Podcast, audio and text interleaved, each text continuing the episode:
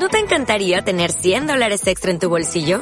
Haz que un experto bilingüe de TurboTax declare tus impuestos para el 31 de marzo y obtén 100 dólares de vuelta al instante. Porque no importa cuáles hayan sido tus logros del año pasado, TurboTax hace que cuenten. Obtén 100 dólares de vuelta y tus impuestos con 100% de precisión. Solo con Intuit TurboTax. Debes declarar para el 31 de marzo. Crédito solo aplicable al costo de la presentación federal con TurboTax Full Service. Oferta sujeta a cambios o cancelación en cualquier momento. Se abren los micrófonos para iniciar la tradición republicana del sonar informativo. Comienza el Jueves de Mayol. 8 de la mañana con 24 minutos, don Alberto Mayol, ¿cómo está usted? Bienvenido. ¿Cómo está? ¿Qué tal? Hola, bienvenido. ¿Qué tal? Templo del trabajo. ¿Cómo? Hoy estamos sin café, ¿eh? Sí, no, sí, como Eh, que tremendo, falta algún Tremendo, tipo de tremendo. Están haciendo para gestiones para la vida. calentar el de anteayer que quedó guardado. Oh, Yo les recomiendo la alternativa del mate. Ah, bueno, sí. Para eso se requiere un adminículo Y llamado no lo, mate y y, no tienen. bombilla. Vamos a tener acá para casos de emergencia, para cuando se acabe el café. Bueno. Pero hablemos de drogas. Ah, el café Me refiero no, no para, al- la, para partir también es de, mañana. droga. drogas, de drogas ilegales. De drogas ilegales. Me refiero a toda esta discusión que se ha dado nuevamente. Sobre Islandia. Como que este tema vuelve a surgir. Estoy pensando en eh, la propuesta de que los parlamentarios se sometan a test de drogas. Sí. Pero claro, viene desde este modelo que se copia, o de- se supone de Islandia, para el elige Mm. vivir sin drogas. Elige vivir que sin es drogas. una Sí. propuesta del gobierno. Eh, a ver, igual es, es divertido cuando uno revisa el, el- el- el caso islandés, porque eh, es bastante más complejo naturalmente, es como cuando se trajo el tolerancia cero, digamos, pero es bastante más complejo ¿ya? de lo que llegó. El O sea, tolerante cero que acá llegó una vez. llegó así como, hay que subir las penas a los delitos chicos. llegó como el, prefacio del libro. ¿no? entonces, y, y aquí el- más o menos estamos un poco en lo mismo. O sea, efectivamente Islandia era uno de los lugares con mayores niveles de consumo de, alcohol y, drogas, que tiene mucho que ver además con la cantidad de, problemas asociados a la cantidad de horas de oscuridad o de luz, dependiendo de la época del año, entonces los problemas de trastorno del sueño, qué sé yo, aumentan la- las posibilidades, las probabilidades de, de- de consumir eh, de consumir droga. Y efectivamente, históricamente había sido un país dentro de Europa que tenía un, un alto consumo y en 30 años se bajó radicalmente, pero radicalmente a proporciones mínimas. eh, y además tienen unidades de medida muy concretas porque ellos prácticamente encuestan todos los años a todos los niños. Si son, pues si son 400.000 personas. Bueno, son 400.000 personas, pero ellos pero hacen todos los años el- el- el- la medición Recaba- individualizada, recaba porque, porque es algo que se puede hacer, porque tú, lo- tú tienes una cosa que se llama colegios, donde tú llegas con la Sí. hojita, aplicas la cosa y te vas inmediatamente con 2.000, 3.000 con un costo eh, cercano a cero. entonces, eh, entonces efectivamente es algo que tú puedes hacer y, y que, y que Y no, no, se puede hacer en ninguna otra parte del mundo, estudiar a los colegios y encuestar Parece que no, parece que, Solo en, la, en las Parece frías que tierras irlandesas, parece que no. que por, Eh, por la amenaza del volcán siempre responden todas las, las encuestas. Entonces, bueno, el, el- la verdad es que la- el, el plan de, de ellos es, es bien simple. En primer lugar, evitar los mecanismos de promoción informal del alcohol y las drogas. ¿Ya? Por ejemplo, esas cosas como yo prefiero que mis hijos tomen en la casa para saber qué están tomando. Ya. ¿ya? Así Sí. como El papá que dice, o por ejemplo, el papá que dice yo prefiero enseñarle yo a tomar a los 13 años y que sepa tomar bien, ¿ya? a que tenga que andar escondido. Todas esas, esas ideas ellos van y empiezan a formar eh, culturalmente de que en realidad Qué nórdica mejor que era no mi tomar, familia. que no hay- nórdica que era mi que no hay familia. que presentar el alcohol, o sea, no... Ya, que- que nunca. el- claro. Eh, Yo voy a decir la parte que ellos no dicen, pero que, que en realidad está incluida, digamos. O sea, eh, si el muchacho tiene que mentir, es un obstáculo. Y si miente eh, un par de veces, es menos grave que si te dice la verdad haciendo lo incorrecto. Ya, O sea, ok, ya, esa es la lógica. ¿ya? Porque, por- porque por último tiene que mentir y tiene que esconder cuando llega que con, con hálito alcohólico tiene que esconderse y tiene que, o sea, Como que eso ahí ya tiene una carga de que estás haciendo algo malo. y, ti- y tiene que y, tiene- y además no lo puede hacer a cada rato porque si no es mucho estrés, o sea, estás todos los días haciendo eso, no, no, no funciona. Eh, agregan a eso la parte que no menciona el presidente eh, ni los ministros, y es que eh, un plan intensivísimo de eh, otorgar eh, espacios y- disponibles eh, de buena calidad para la actividad deportiva. O sea, el- la- los niños salen de los parques de estar tomando, pero no se van a sus casas. se van a centros deportivos de todo tipo que están llenos de actividades gratuitas, donde los niños islandeses desde que partió este programa pasaron a tener como promedio cuatro actividades deportivas a la semana. ¿ya? O sea, lo que significa que hay varios que hacen siete en, en- en la semana. o sea, Recuerden el partidazo que le hizo Islandia a Argentina en el último mundial. bueno, claro. Claro. Exactamente. Quiero, quiero que, que uno ve una capacidad física fundamentalmente. Donde Todos eran semiaficionados. Exactamente. Por lo demás. Exactamente, exactamente. Pero el semiaficionado puede jugar porque además eso reduce los niveles de obesidad. O sea, tienes un, tienes un plan que interviene en todo el aparato de salud. Y ahí hay un otro tema que tiene que ver con que tú dicen, oye, pero sí, pero lo que estás diciendo súper caro. Sí, evidentemente es muy caro. Pero la reducción de costos en el aparato de salud es tan grande y la reducción de costos a 30 años es infinita. Porque en 30 años lo- los niños que han probado mucho alcohol y que están con obesidad, dos cosas que en Chile ocurren, ¿ya? tienen garantizado a los 40 años, digamos, una operación cardíaca, no se van a morir probablemente porque la tecnología es muy buena, pero pero de quedar, quedar, quedar como cardíaco después de eso, No, joven, pero, pero si no la tenía a los 40, la tener a los 60 por hipertensión, por diabetes, por eh, eh, enfermedades cardíacas coronarias, eh, por eh, sobrepeso, eh, o obesidad mórbida. Por gota, Sí, por- sí, todo, todo eso está cuantificado. Exacto. Sí, y, y, y de verdad, de verdad, los costos son fabulosos. No, sí, eso es lo más caro que hay en el mundo. O sea, lejos lo más caro. Los estados empezaron a preocuparse de que la gente comiera bien y fumara menos cuando vieron que les costaba una fortuna hacerse Exacto. cargo de esas enfermedades derivadas de comer mal o de fumar al pasado los 50 años y se dieron cuenta además que la plata que hacían por impuestos no alcanzaban ni a pagar un tercio de los costos que le iba asociado al sistema. Y pequeño detalle, ¿eh? esto está está súper investigado. El, eh, lo único que no se logró regular en el mundo, porque hubo toda clase de acciones, por ejemplo, contra las grasas, los aceites, la fritura, ¿ya? lo único que no se logró regular en el mundo, con un lobby que fue un éxito total, con un lobby donde hubo mucha plata, además pagaba a las universidades para que hicieran investigaciones contra sus enemigos en el fondo, fue el azúcar. Ah, Y gran parte de las hipótesis que nosotros tenemos, que se manejan científicamente respecto a los, a los problemas cardíacos, fueron financiadas esas investigaciones por el azúcar y esas investigaciones prácticamente no mencionan el azúcar, mencionan mucho las grasas, mencionan mucho el colesterol, que suele mencionarse como una grasa, que no es una grasa, y, y que y efectivamente no, y no se menciona mucho el azúcar. Y el azúcar es un elemento decisivo en todo esto. Bueno, entonces el, el, el tema es que estamos con este plan que claro, que tiene una serie de elementos polémicos que, que, que incluso los mismos islandeses se ríen de, que, de cómo se lo toman en el resto de Europa, que por ejemplo el, el- toque de queda infantil, eso lo- los suecos le pusieron así a los, a- al plan islandés, el toque de queda infantil, eh, que es que lo, pero eso lo definen las comunidades, o sea, el barrio, por ejemplo, puede definir que en el barrio, después de las 10 de la noche, después de las 12 de la noche, o después de la hora que ellos establezcan, los niños no pueden salir.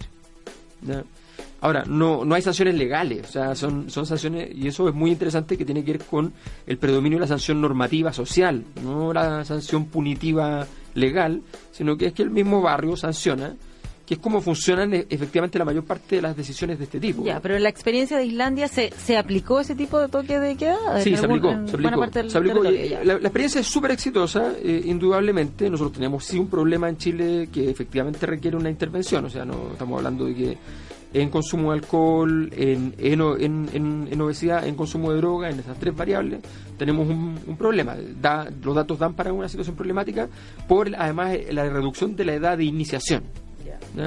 Y eso no es anodino porque, por ejemplo, la, la, la marihuana eh, es muy distinto la- las consecuencias que tiene en consumo post 25 años a pre 25 años.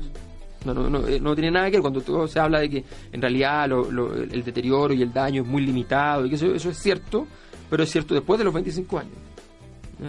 Y menos de, y, bajo los 20 eh, el, el daño es importante. Entonces, entonces, eh, naturalmente, frente a ese tipo de situaciones, la- este, esto ha sido un programa muy exitoso.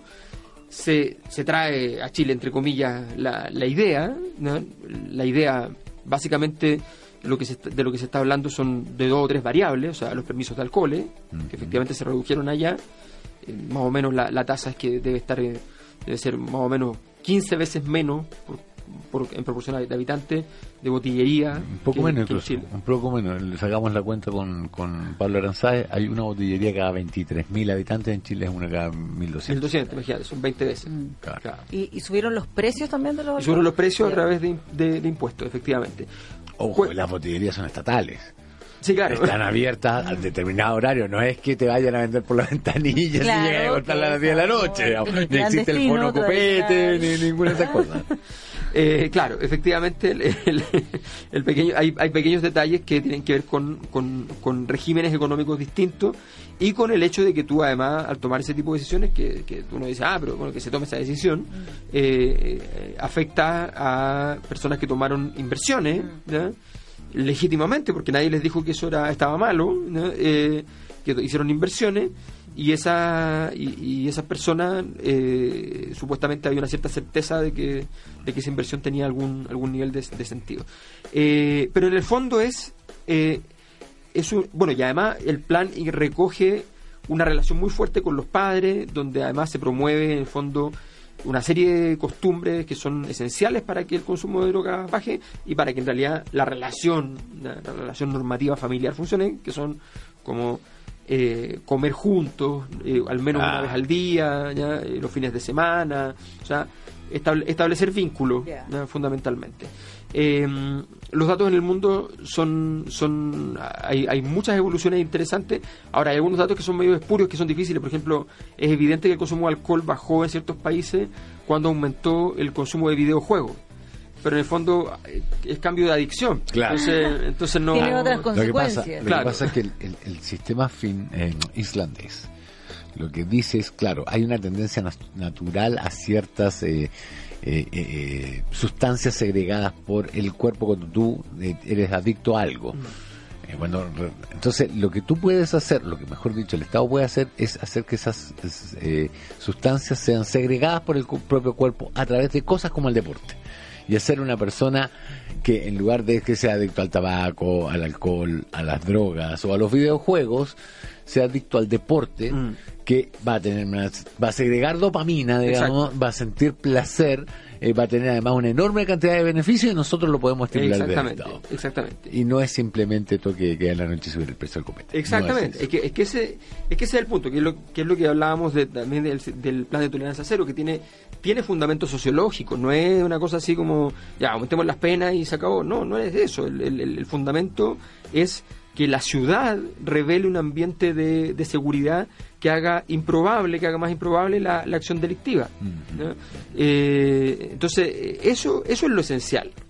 Porque, el- porque cuando uno lo vemos, lo podemos comprar nosotros mismos, eh, por ejemplo, cuando está pintado el, el paso de cebra, los vehículos paran. Claro. Si no está pintado el paso de cebra, pero está visible, los vehículos no paran. ¿Ya? Entonces, la norma tiene que verse, No, tiene que ser evidente. tiene que ser evidente. O sea, entonces, eh, ¿qué es el drama cuando le empezaron a rayar al metro? Por ejemplo, el metro estaba vuelto loco porque ellos entienden que si empiezan a aparecer tres rayados Sí. y ellos no los pintan a tiempo, ¿ya? y entonces estaban todas las mañanas Se pintando. desata la avalancha. claro, ahí no para. Buen punto. Información con opinión. Escuchas a Patricia Venegas y Rafael Cavada en el sonar informativo del 105.3 FM. Estamos de regreso en este sonar informativo y seguimos junto a Alberto Mayol. Eh, el, test de droga estaba pensando, eh, debería estar cubierto de, de- de los eh, parlamentarios, el que impulsa la, la ex fraude al fisco Camila Flores, devenida en pinochetista, eh, y ahora en, voluntario, o sea, en test de droga voluntario, debería estar cubierto por la ISAPRO, ¿no? Debería, debería, debería sin duda, sin duda. Eh, sí, yo, yo creo que estas cosas como de promover justo el área en que no tengo un pecado. Claro, es como, claro. o sea, está bien. Voy a promover- súper bien que se haga un test antidroga en el Congreso, esa es la verdad, creo que está súper bien. Y otro de, de Eh, coeficiente intelectual. Pero, ¿no vendría pero está lleno de test que habría que, que hacer si uno va a, a meterse en, en, en aquello y, y una y una revisión súper detallada de- en términos económicos para ver los intereses y yo, también sería súper importante. o sea, Esos test son más interesantes. claro. El test de claro. quién te pasó la plata. O sea, o Bueno, sea, Bueno, no importa, no hubo querella del Servicio de Impuestos Internos, así que están todos. El- la, la política tiene gastos que, que implica que, el- que, que hay que ser más o menos rico para poder hacer política. Y hay mucha gente que no es rica y hace política con tiempo, y eso es, es llamativo, digamos. Ujú. a menos que no coman, no sé. Eh, Muy bien. Oye, Eh, pero hablemos de la ISAPRE. Ya, estamos- aprovechemos. Aprovechemos un, un poco el, el- el tiempo. Todo lo que se viene comentando que tiene que ver con el- esta alza que es la mayor en los últimos ocho años, Sí. pero además a portas de un proyecto que pretende modificarla, que se viene desde hace 10 años, yo diría, postergando. Estoy pensando Mm. desde cuando se empezaron a crear comisiones y expertos a analizar cómo arreglamos esto, pero nunca se transformaba en un proyecto de ley. Bueno, es, eh, es, es lo que se llama eh, la- las últimas pasadas. O sea, dado que va a haber Claro. reforma, dado que va a haber más regulación, ¿ya? Eh, hay que hacer la- la- las últimas pasadas que, que van a significar una serie de demandas y juicios, pero ya tienen controlado el N de los juicios, o sea, ya saben cuánto es la cantidad de gente que va a juicio y por tanto saben, y esto se calcula, o sea, Claro. eh, entonces como, como incumplir la ley, y ese es el problema en los delitos económicos, incumplir la ley no es un delito, ¿ya? porque para que sea delito tiene que estar tipificado como delito. Claro. No basta con que sea ilegal. Entonces está lleno de cosas que son ilegales, pero no son delitos. Pasaba eso con el lucro. Pasaba, por ejemplo, con el lucro de las estaba prohibido el universidades. lucro, pero como no estaba Pero no tipificado había como delito, de delito. ah, no tenías cómo seguir avanzando. Exactamente. Entonces, frente a, esa- a ese tipo de, de situaciones, la ISAPRE dice, bueno, eh, hay gente que nos va a demandar, le vamos a tener que devolver la plata, pagar las costas judiciales. ¿Cuánto cuesta eso? Tanto. Si nosotros les, les cobramos tanto, ¿cuánta gente lo va a hacer? Bueno, va a ser un poquito más, tanto. ¿Cuánto nos queda? Y el hay un residual. Claro. ¿no? Y las utilidades aumentan. Eh, Y ojo, si lo podemos pasar a deducir de impuesto el costo, mejor todavía. Exactamente. Que la Entonces- Suprema la acaba de decir, nica. La, Entonces- el Tribunal Entonces, Constitucional. la- también. la- Ese es el tribunal. Ahora, las utilidades, del- la ISAPRES tienen, tienen una serie de defectos en términos de mercado, más allá de, lo, del- de que hab- de- si hablamos de los derechos sociales y qué sé yo, pero hay una serie de defectos. Por de pronto, vigentes en Chile al día de hoy, eh, en términos de contratos que tienen las personas, cualquiera, eh, hay 24.000 tipos de contratos distintos. Sí.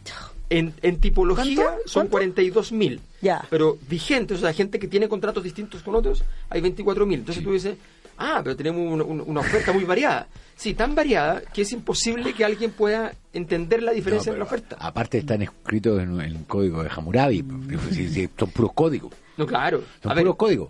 O sea, el código tanto te recibe Pero una subvención de tanto el- durante tanto tiempo según tal hasta código. tal tope. Y eso significa, exacto, pero eso no te sale en la primera página, tienes que ir a buscarlo. Entonces es imposible que un ser humano pueda hacer una O sea, comparación. alguien lo comparaba con los planes de celular, que en Chile serían cerca de 150.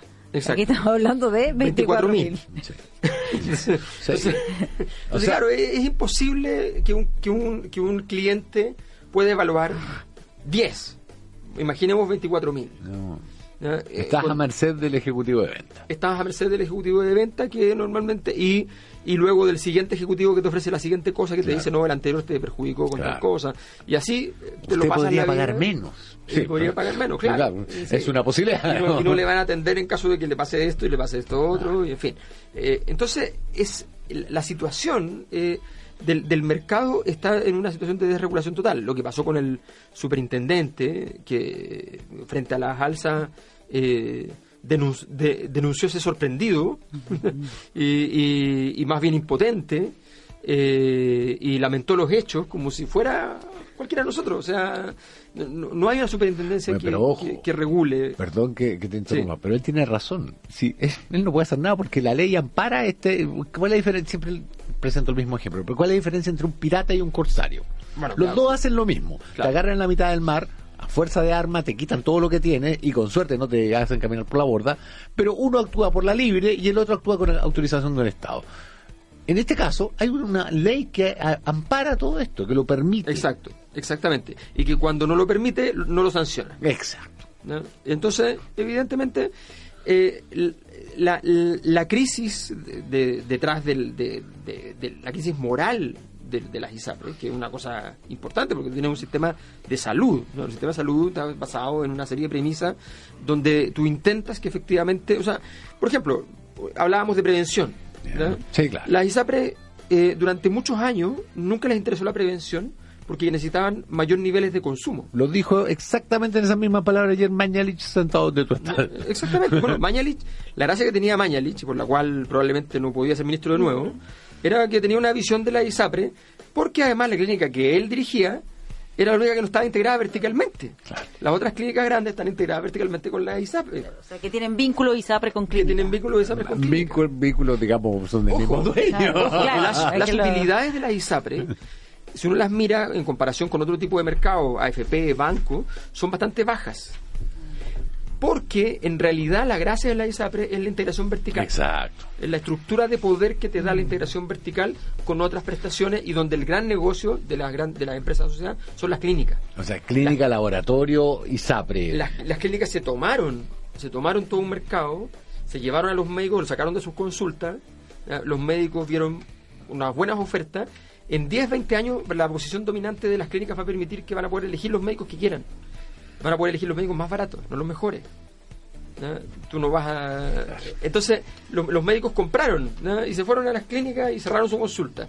No, ahora si no tengo que pagar la secretaria yo, no tengo que hacer esto, no tengo que hacer lo otro. En 20 años vamos a ver cómo van a ir bajando el- los precios de los, de, los, de los médicos, de los salarios de los médicos. Eh, porque efectivamente la posición va a ser dominante y va a dar lo mismo que tú seas súper mega famoso. Total, te dieron para atender solo el lunes y martes y el resto de los días van a atender eh, recién salido. Claro.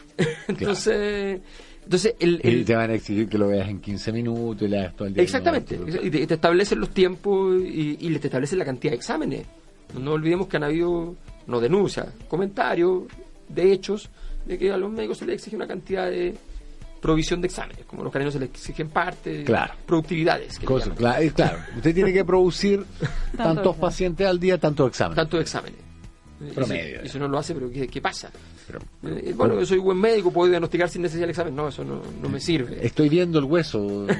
¿Por, por, por qué tendría que sacarle una radiografía de la otra mano? Digamos, si estoy viendo que El tiene que ver la mano derecha. el hueso está fuera. Bueno, para comparar, digamos, para comparar si ese es el hueso que debe estar ahí. Así que efectivamente la, la el- bueno y el gobierno ha presentado un proyecto eh, Va- lo va a presentar, se pone o sea, ahora en abril, lo va a mandar. va- ha ya dijo va a presentar como proyecto términos que- generales, que es claro. el clásico digamos que no, no va a que presentar va a acabar con las cajas negras. y vamos a ver ¿ya? Hay que decir el, el- el- el ministro Santelice fue un actor en el mundo médico muy vinculado a la ISAPRE. Ahora yo creo que toda la gente tiene derecho a cambiar y a estar en otra posición no tengo ningún problema pero el señor Santelice va a tener que demostrar que esta reforma efectivamente va a, a actuar sobre los elementos centrales porque aquí muchas leyes han ingresado en una dirección y salen en otra Acuérdate de la ley de estacionamiento. Viejo. la ley para que no se cobre los estacionamientos y salieron más caros Más caro. Como fue en la comisión del Senado. Hablamos mal de los diputados tantas Sí. veces y pensamos que los senadores. Mentira, los senadores son iguales. iguales, compadre. Salió más caro el estacionamiento de lo que, de lo que estaba. En Sonar Informativo, jugamos con todo. Información deportiva con actitud. Junto a Ignacio Pérez Tuesta. 8 con 50 minutos, don Ignacio Pérez, tú estás bienvenido, ¿cómo está? Alberto, tanto ¿Qué tal, Ignacio? Tantos días que el no- cafetero Cafetero. Sí. No, no es que se nos acabó el café. que hay olor a café es muy raro. Estaba Sí. pensando si era un delirio mío. hay, hay emanaciones Yo creo que están, Hay eh, están, están yo creo- delirando, yo creo están que es delirio. percibiendo olor a café. Oye. ante la falta de café. Sí, yo creo que es delirio. Eh, Y sí, síndrome de abstinencia. ya. Eh, católica. Ya. Yo, yo acá, yo quiero, yo quiero hacer algo. Ya. Quiero eh, entregarle la Ah, el, el, eh, el placer de eh, hacer el pronóstico chan, chan. a eh, don Alberto Mayol que haga el pronóstico del partido de Católica Gremio. ¿Cómo está el grupo? ¿Cómo está el- No porque yo no quiera, digamos, eh, arriesgarme. Me parece eh, bien que sea generoso. pero y soy que generoso, Puedan otros intervenir en esto.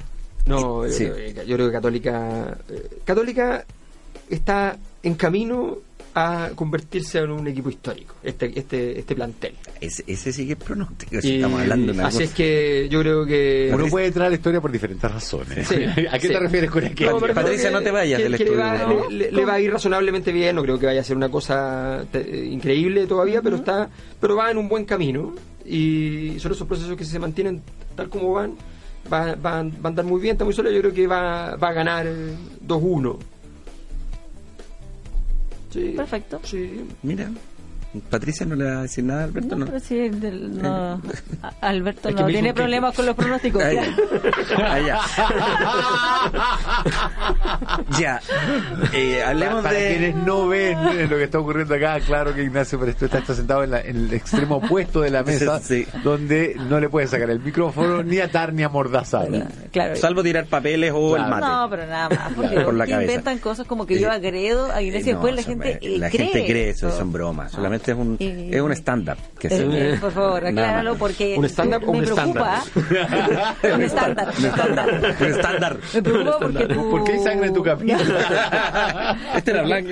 Porque la comunidad perotustiana crece cada día Sí. más, entonces... No, pero tranquilidad. Son- fundó la iglesia. ya. Sí, son bromas. Oye, ¿cómo va el grupo H? A ver. Importante, un grupo que, eh, que adivinen cómo le pusieron cuando se hizo el sorteo. Grupo de la muerte, una cosa muy Sí, Novedosa. sí, hermoso, sí. Eh, Libertad con 6 puntos, Católica con 3, Rosario Central con 1 y Gremio, el Real de la Católica de esta tarde, con un punto. Ahora, eh, recordar que se han eh, producido resultados bien extraños. O sea, no sé si bien extraños, pero por ejemplo, recordar que en el primer partido Católica perdió por goleada en Paraguay. Luego le ganó a Rosario acá en, en San Carlos de Apoquindo. Sí. Y por ejemplo, Libertad le fue a ganar a Gremio ya. Entonces ha sido como... Confuso, confuso. Han, han sido estos resultados medio patea tablero que dejan como todo medio desordenado. Y que da miedo, porque uno dice en algún momento se normalizará y puede ser. Claro, lo que pasa es que, imagínate, Católica tiene tres eh, y Gremio tiene uno. Si, si Gremio gana hoy día, pasa la Católica. Si la Católica gana hoy día, eh, se empieza a alejar y deja a Gremio metido en el fondo de la tabla. Entonces, la verdad que esta fecha de hoy, además como local, y que- es una máxima bastante lógica, eh, sobre todo en estos torneos tan apretados que, que, son que son partidos de, de- de- pueden haber de fútbol, pero de mucha lucha, los partidos de local se parte la base que un equipo para pensar en clasificar en serio tiene que ganar los tres partidos como local. Eh, que Católica ya tiene una diferencia de gol compleja por la derrota que sufrió en, en Paraguay. Católica ya le ganó a Rosario, juega hoy con Gremio, como local me refiero, y después le queda con Libertad. Así que la verdad que son un grupo que está muy apretado eh, y que obviamente después eh, de hoy va algo va, va a cambiar en este sentido. Y juega a las 10 de la noche, de hoy también, Libertad ante Rosario Central. Sí, aquí en Twitter nos dicen que recordemos que el partido lo transmite Facebook y no Sí. los canales. que Ya lo habíamos comentado más temprano, pero para recordárselo ahí a, a quienes nos es, están escuchando Facebook. y a Alberto Mayol, que nos había escuchado No la primera. No tenía idea. Que hoy día ha dejado, se ha, se ha sabido que dejó al descubierto datos privados de 540 millones de usuarios.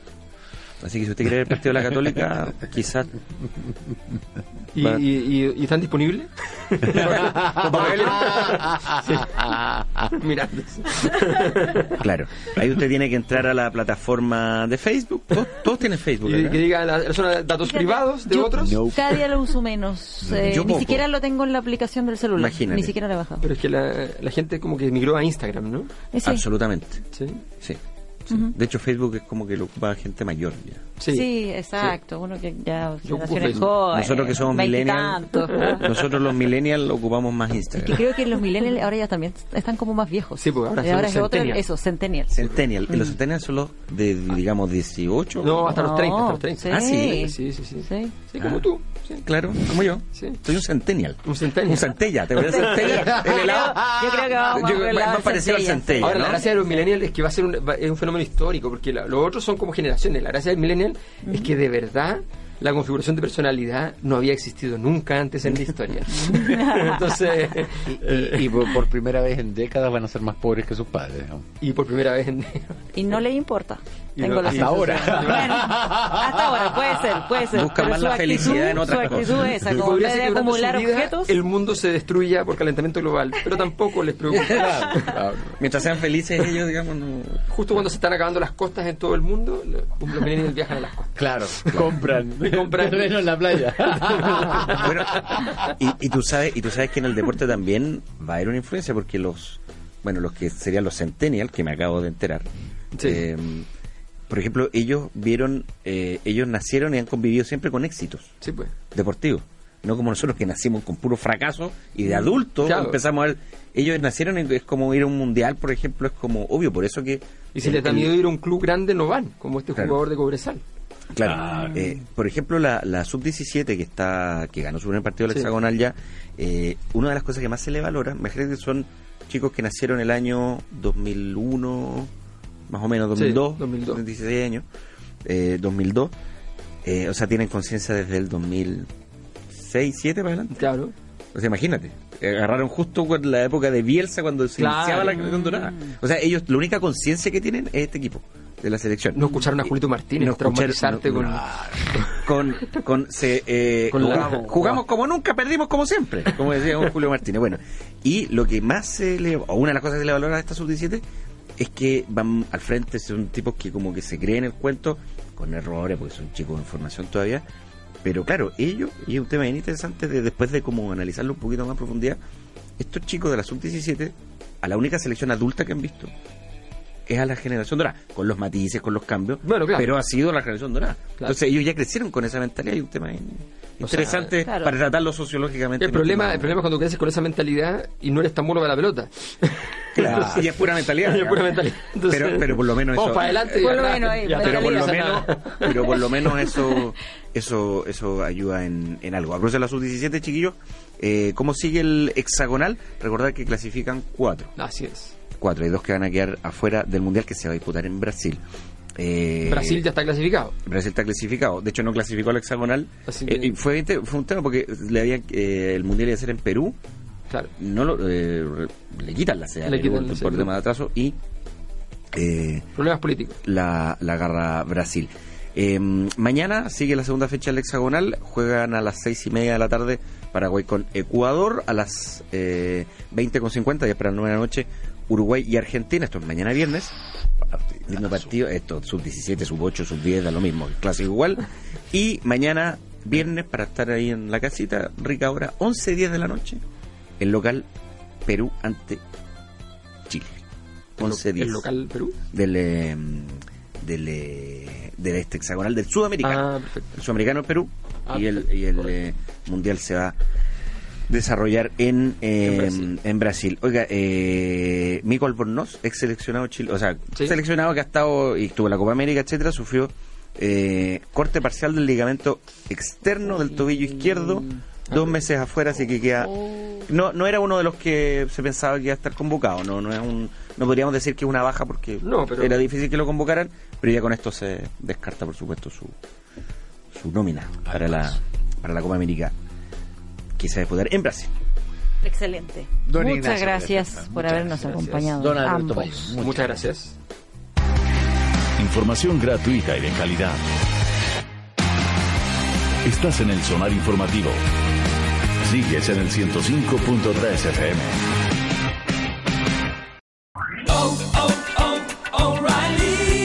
¿Necesitas ayuda? En O'Reilly Auto Parts te ayudamos. ¿Necesitas algún consejo? Te aconsejamos. Nuestros profesionales en autopartes están siempre disponibles para ayudarte a encontrar lo que necesites. Excelente servicio al cliente es solo una de las ventajas que ofrece O'Reilly Auto Parts. Los profesionales en autopartes. Oh, oh, oh, O'Reilly Auto Parts.